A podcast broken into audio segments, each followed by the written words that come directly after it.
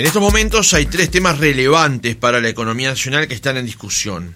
Una nueva ronda salarial, la rendición de cuentas y las tarifas de los combustibles. El gobierno destaca el manejo económico durante la pandemia, el control de la inflación y el gasto. Además, hay una reforma de seguridad social en ciernes, un tema que todos los partidos políticos entienden es vital. Mientras esto ocurre con el Poder Ejecutivo, el Frente Amplio, ubicado hoy en la oposición, atraviesa un periodo de transición en su conducción política y una evaluación aún no terminada. Ricardo Erlich asumió la coordinación interina hasta que se define el nuevo presidente, que puede ser elegido por el Congreso en una elección a padrón abierto. Eso aún no está definido. Para conversar de estos temas y de otros, recibimos en otra mañana al contador Danilo Astori, senador del Frente Amplio, ex vicepresidente de la República y ex ministro de Economía.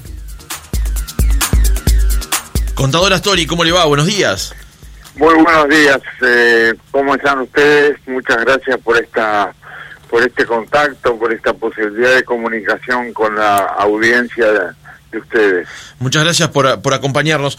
Eh, contador Astori, antes de pasar a los temas de, estricta actualidad, eh, bueno, lo hemos visto que estaba afectado por una cuestión en su salud, lo hemos visto evolucionar, pero obviamente tomando los recaudos del caso ante la pandemia que está en nuestro país ante la epidemia en Uruguay. ¿Cómo se encuentra hoy? Bien, muy bien, en recuperación, pero ya en etapas eh, culminantes de la misma. espero. Eh, tuve una infección pulmonar muy severa que me llevó mucho tiempo encarar, o sea, tuve un tratamiento médico muy extenso, pero ese tratamiento ya está superado y en la parte de recuperación física estoy muy avanzado, pero este, estoy manejando eh, el reintegro con calma, por primero por las condiciones climáticas, segundo para evitar, digamos, posibles este, repercusiones negativas de, de las primeras salidas, eh, pero la verdad es que la situación del país en términos sanitarios ha mejorado mucho en los últimos tiempos y está ayudando para, para que el reintegro sea lo antes posible, ¿verdad? Yo calculo que si tuviera que, que fijar un, una, una instancia temporal, diría que en primavera ya voy a poder estar moviéndome con, con más libertad. Bien, bien, eh, contadora Story. Eh, deseamos que, así sea. Yendo a los temas más coyunturales de la realidad de nuestro país, ¿cómo está analizando, cómo está observando eh, la economía y, las cuestiones políticas del día a día? Bueno, este, si nos referimos en primer lugar a las cuestiones políticas, este, yo diría que tenemos mucho para para progresar, eh, en todo el sistema político y particularmente en las relaciones entre el gobierno y la oposición.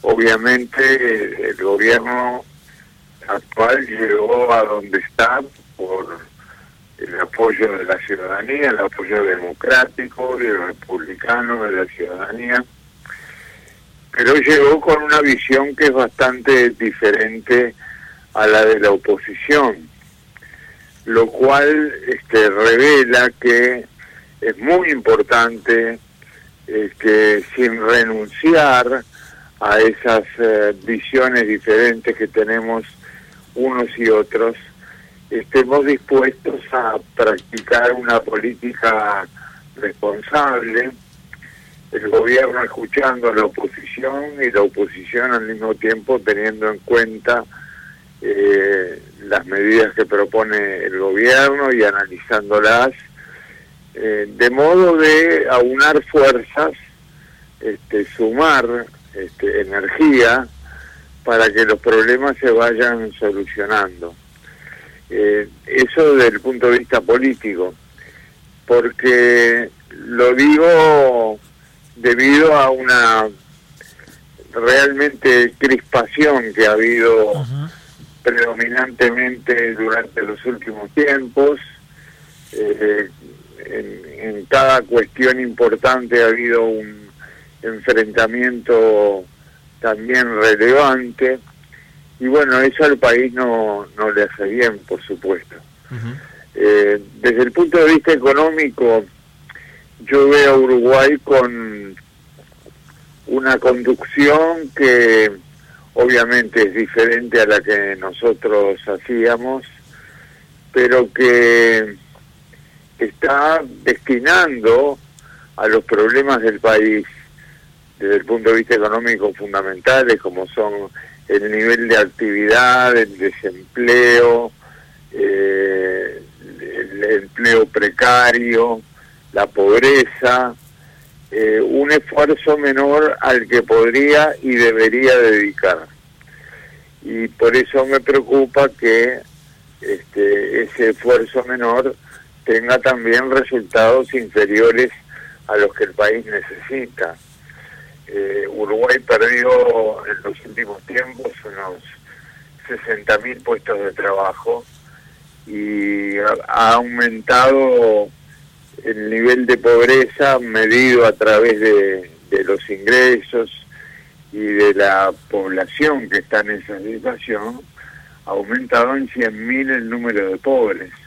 Hoy estaba leyendo en la, en la prensa de hoy que hay un, un dramático este, aumento de, de, gente en situación de calle. Eh, la prensa de hoy nos, nos informa que la gente en situación de calle, lo cual es especialmente grave en las condiciones actuales, aumentó 16% eh, comparando las cifras de, este año con las del año pasado. Entonces, eh, creo que no se está haciendo el esfuerzo suficiente y al mismo tiempo, como consecuencia de esos aspectos, están obteniendo resultados también por debajo de lo que los uruguayos necesitamos. Astori, ese esfuerzo suficiente, ¿cómo se lo podría mejorar? Porque además está la condición fiscal, que también eh, una cosa queda supeditada a la otra, ¿no? Bueno, ahí, acá hay que diferenciar dos conceptos, ¿no? El cuidado fiscal hay que tenerlo siempre, sin duda. No se puede actuar de una manera irresponsable este, desde ese punto de vista, eh, porque es uno de los instrumentos fundamentales de la política económica. Si yo tuviera que elegir la herramienta más importante de la política económica, no vacilaría en elegir la herramienta fiscal.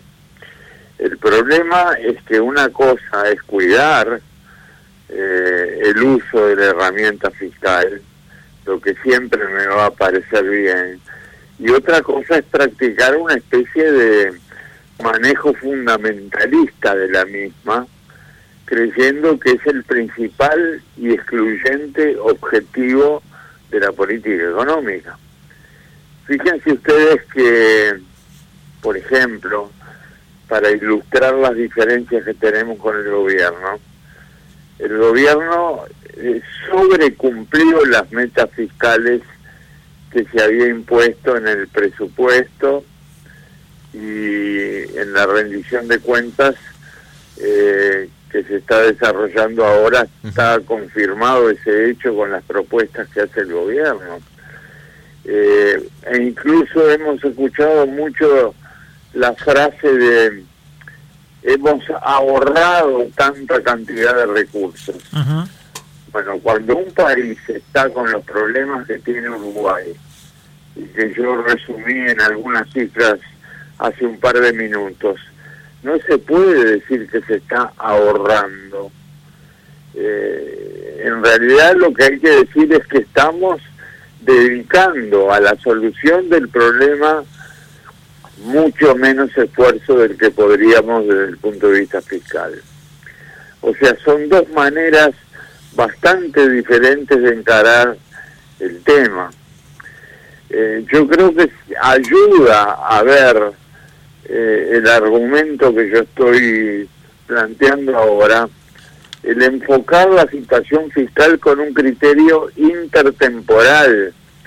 Es decir, hoy podemos gastar más de lo que admitiría el equilibrio fiscal. Pero eso se va a traducir en resultados que tendrán consecuencias positivas más adelante. Si yo hago un esfuerzo hoy por tener más fuentes de trabajo, más inversión pública y privada, más inversión nacional y extranjera, si ayudo con un esfuerzo un poco más grande a la gente que ha perdido su trabajo, a la gente que, que ha caído en la informalidad y comienzo a tener resultados mejores en materia de actividad. Entonces seguramente voy a cosechar mejores resultados en el futuro. En cambio, eh, diciendo que estoy ahorrando recursos en un momento de crisis, lo único que voy a, obtener es una postergación de la recuperación que necesita el país y que necesitan los uruguayos más humildes, los, los que han pagado precios más altos por esta crisis, ¿verdad? Eh, contador Astori, eh, muchas veces cuando, por ejemplo, se presentó el presupuesto nacional y también en las rendiciones de cuenta que ha presentado el actual gobierno, se menciona eh, la situación heredada por parte de los gobiernos del Frente Amplio, se pone sobre la mesa la cuestión de la informalidad que existía cuando la pandemia eh, recae sobre el país, también la cuestión del empleo, que ya se había deteriorado hacia finales de, la última gestión del presidente Tabaré Vázquez y también se pone énfasis en la cuestión fiscal, las cuentas. ¿Qué responde a todas estas, a todos estos cuestionamientos que se hace del gobierno a la gestión económica anterior? Bueno, eh, toda gestión tiene aciertos y errores y todos tenemos que estar dispuestos a reconocer los errores cuando los cometemos, sin ninguna duda. Ahora, mal por mal camino vamos si desconocemos todo lo que se hizo durante los 15 gobiernos, los 15 años de gobierno del Frente Amplio, ¿verdad?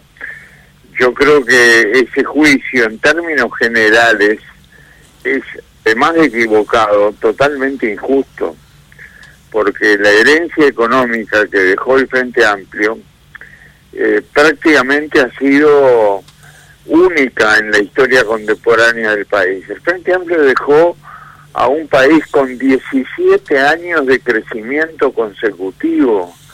Nunca, nunca en la historia contemporánea de Uruguay se había logrado un crecimiento de ese tipo. Pero además deja o dejó un país con el mayor crecimiento del Producto Per cápita de América Latina y el mejor distribuido además de algunas reformas estructurales muy importantes en materia de salud, de educación. Menciono solo para poner ejemplos, ¿verdad? El Sistema Nacional Integrado de Salud, que ayudó mucho a combatir la pandemia. Menciono el Plan Ceibal en el campo de la educación como otra reforma estructural este, muy importante. Entonces, yo estoy de acuerdo en señalar que, se pueden haber cometido errores y, en corregirlos, pero no estoy de acuerdo, es más, considero equivocado, además de injusto, un juicio negativo sobre el estado de la economía cuando terminó el ciclo de tres gobiernos de Frente Amplio. Ahí no estoy de acuerdo porque creo que se tergiversa el debate, se lo deforma, eh, surge la, la, crispación de la que hablábamos hoy, porque a nadie le gusta que lo juzguen con injusticia, ¿verdad? Lo que, vuelvo a repetir, no significa no reconocer que se pueden haber cometido errores, porque siempre un gobierno comete errores además de los aciertos que pueden incluir. A mí me parece que los 15 años de gobierno del Frente Amplio ayudaron al país a encarar problemas que nunca había encarado y a obtener resultados que nunca había obtenido. Por eso no puedo aceptar, digamos, un juicio como, como el que se plantea en la pregunta, por injusto y por equivocado. Contador Astori, de cambio de tema, Uruguay está embarcado ahora en lo que ha llamado flexibilizar el Mercosur. Eh, ¿Usted comparte esa idea de flexibilizar el bloque que hoy integramos? Y si la respuesta fuera así, ¿en qué dirección deberíamos ir con esa flexibilización? Bueno, en primer lugar lo comparto totalmente, totalmente porque el Mercosur no puede ser una jaula, por decirlo en términos poco académicos, eh, no puede ser un, un mecanismo de encerramiento de sus miembros, tiene que ser lo contrario, tiene que ser una plataforma de lanzamiento al exterior. Y nosotros consideramos, analizamos este tema del Mercosur con un enfoque de regionalismo abierto, en el que un conjunto de países en este caso Argentina, Brasil, este, Paraguay y Uruguay, eh, se conceden ventajas especiales entre sí mismos. Luego se protegen moderadamente frente a terceros, porque a mí me parece que no hay que tener protecciones muy muy altas cuando un país necesita tener más y mejor comercio exterior y al mismo tiempo realiza acuerdos con otros países y otros bloques de fuera de la región del Mercosur. Eso se llama regionalismo abierto y es el enfoque que nosotros tenemos, lo cual significa, entre otras cosas, flexibilizar al Mercosur. Eh, así que vamos a seguir sosteniendo esta tesis y al mismo tiempo a defender esta idea. Ahora, quiero agregar algo que me parece importante. Esto no se logra tratando de, por decirlo de alguna manera, tampoco muy académica, pasando por encima de los demás. No se logra diciendo esto es así y si no, nos vamos porque lo peor que le podría pasar a Uruguay es quedarse sin el Mercosur. Uruguay tiene una buena proporción de su comercio exterior con los vecinos, con Argentina, con Brasil. Eso no se puede perder de ninguna manera. Por lo tanto, hay que hacer mucha diplomacia, hay que tener mucha conversación, hay que dotarse de, mucha paciencia y seguir adelante con, con el enfoque de prioridad para para para la región por supuesto porque formamos parte de ella. Protección moderada frente a otros muy moderada. Aquí hay una un ejemplo muy grande de, de lo atrasado que está el Mercosur hace 23 años que no se modifica el arancel externo común que, marca la protección frente a terceros. Y eso hay que hacerlo. Y finalmente tenemos que poder hacer acuerdos con otros bloques, como la Unión Europea, con otros países como Singapur, Corea, con los que se están tramitando acuerdos de comercio con, facilidades arancelarias y seguir adelante por ese camino, pero nunca por, por el camino de intentar por, por la vía de enérgica, digamos, decir, o es esto o nos vamos. Esa es la peor situación para Uruguay. Astori, la cuestión de los combustibles siempre es un tema de debate, de polémica en el país y suele también ser dolor de cabeza para los gobernantes. Le pregunto su opinión sobre las últimas, eh, los últimos aumentos que se han dado en los precios de los combustibles y qué piensa de la nueva forma de determinación de, las tarifas, este cambio que, que se produce a raíz de la nueva legislación con el actual gobierno. Bueno, en primer lugar, este, digo que aquí estamos ante un ejemplo clarísimo de incumplimiento de promesas electorales. Eh, el gobierno se cansó de prometer que no habría ajustes eh, importantes de tarifas y, no habría aumento de impuestos. e hizo las dos cosas al revés, o sea, hizo por un lado ajustes de tarifas que están motivando un descontento general, entre ellas en primer lugar la del combustible y en segundo lugar subió impuestos, sin ninguna duda, empezando por la eliminación de aquel tratamiento, eh, digamos, estimulante que tenía el pago del IVA en, en la cancelación de, de compras con tarjeta de débito. Claro, el reintegro que se hacía sobre puntos de IVA. Perdón. El reintegro que se hacía sobre puntos de IVA, exacto. Exacto, pero miren que estamos hablando del, del, principal, la principal vía de pago que hay en el país. No hay otra más importante que las tarjetas de débito. Y se eliminó la ventaja que había con el IVA. Eso es subir impuestos. No se llama de otra manera.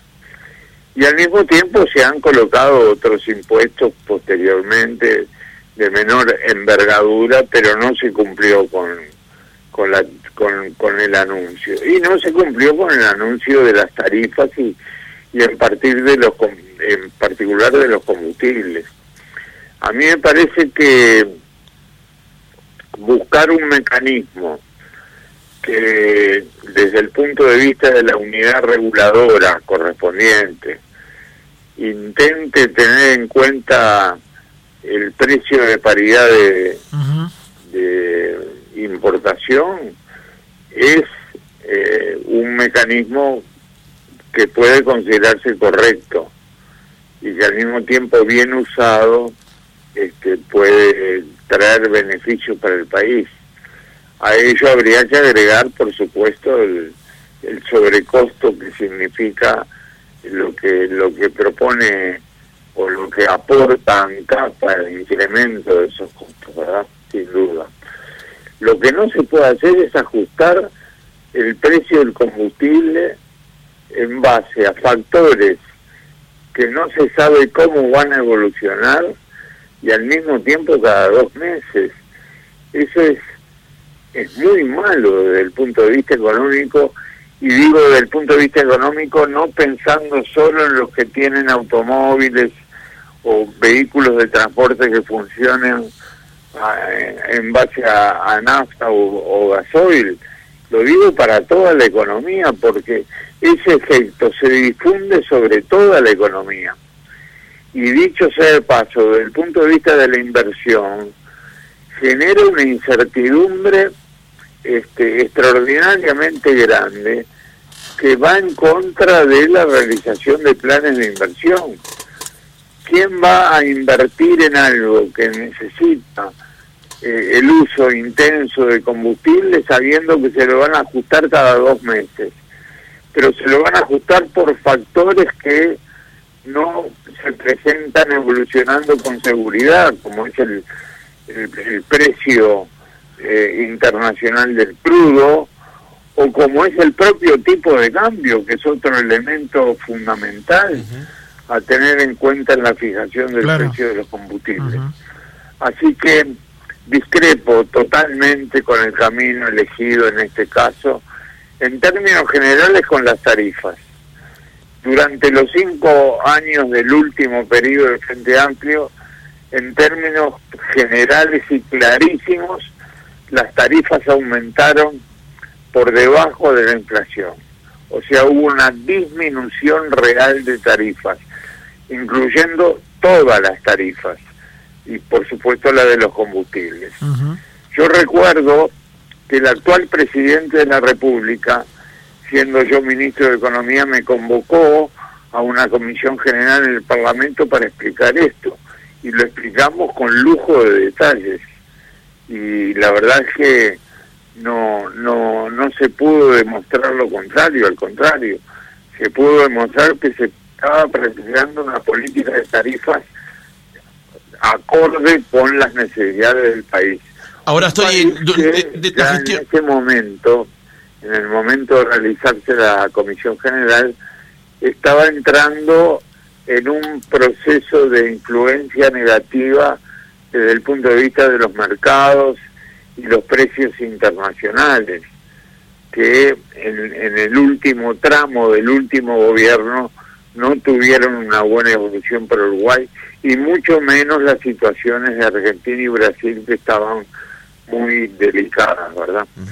Pero en todo caso, creo que lo que se está haciendo con el precio del combustible es un gran error y en términos de las tarifas se está haciendo un manejo que también es equivocado para el país.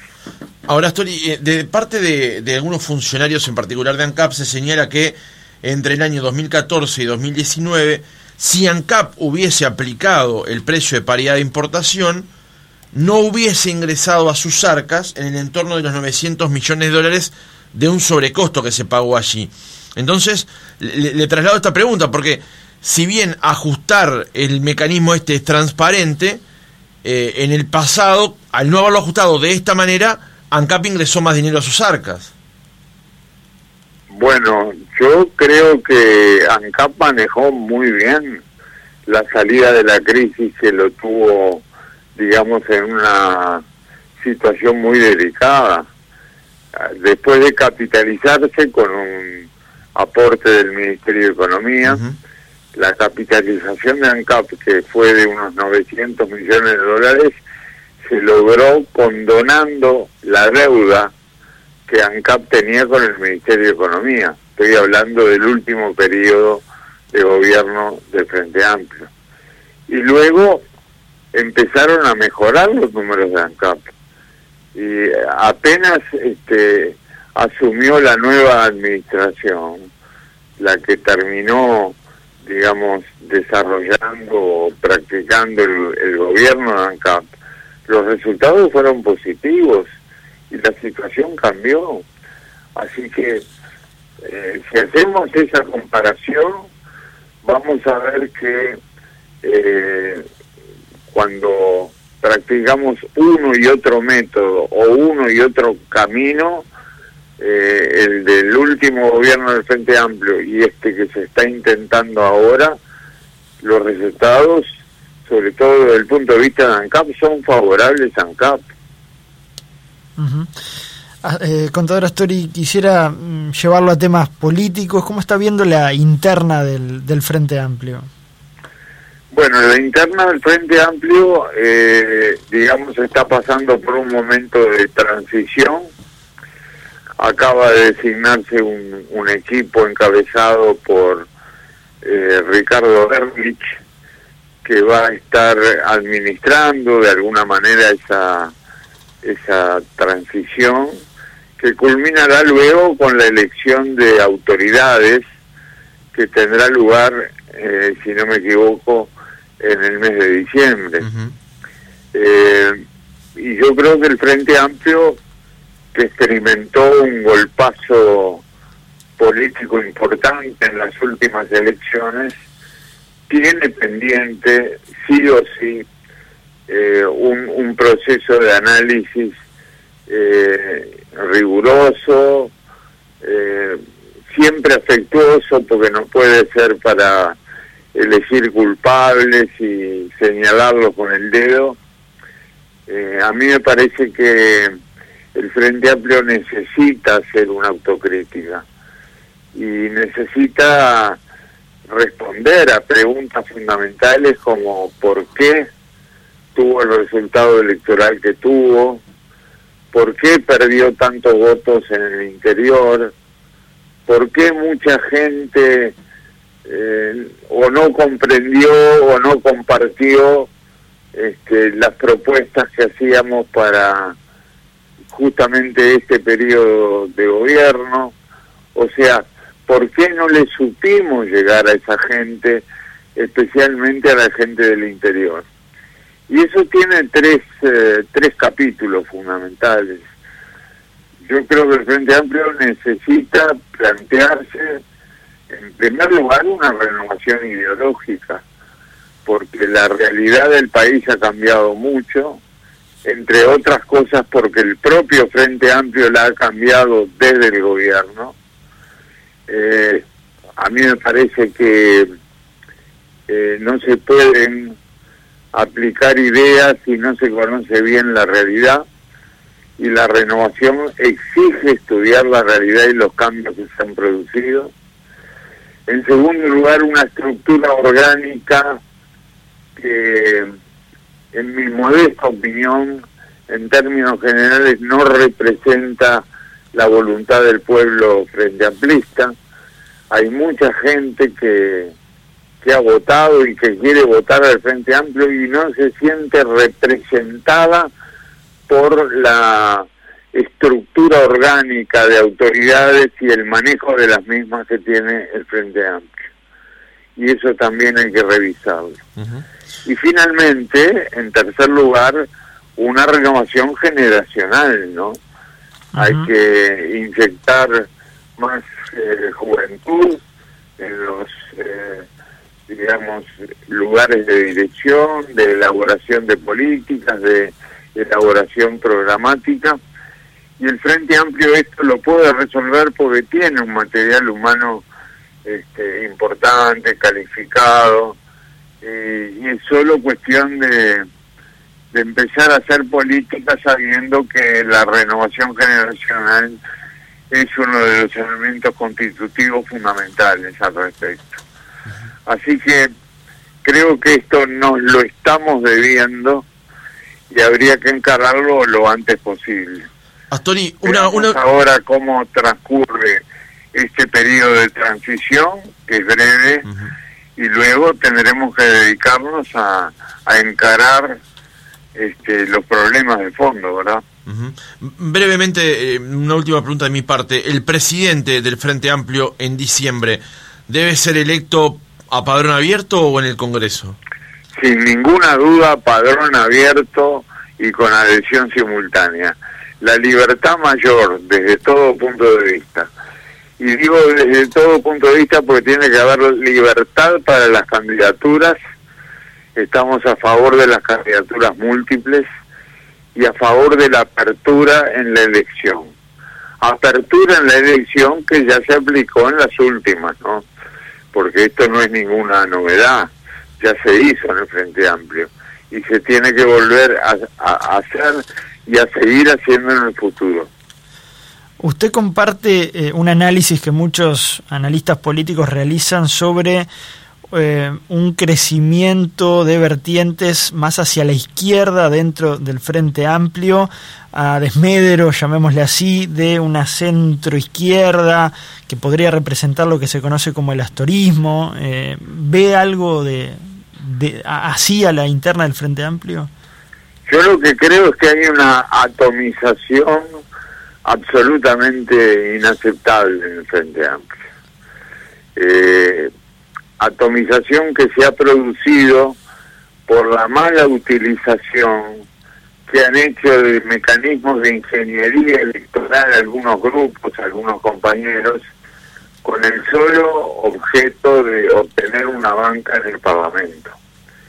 Y eso ha hecho que haya aumentado el número de grupos, que tengamos, como dije recién, una atomización absolutamente inaceptable en el Frente Amplio y que eso dificulte incluso la discusión interna, la toma de decisiones y la aplicación de, de conductas políticas en la práctica.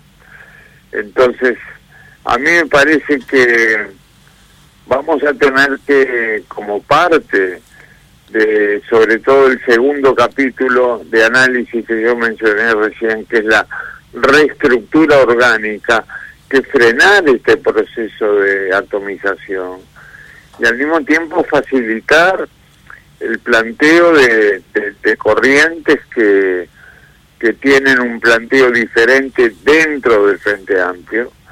No hay que olvidar que el Frente Amplio es también, además de, de una fuerza unitaria, una fuerza que admite la, diversidad, eh, tratar de que unidad y diversidad actúen eh, armoniosamente, pero no desviando conductas, desviando este, la posibilidad de, tener debates serios y mucho más importante, desviando la posibilidad de actuar eh, con, coherencia, digamos, en relación a la voluntad del pueblo frente amplista.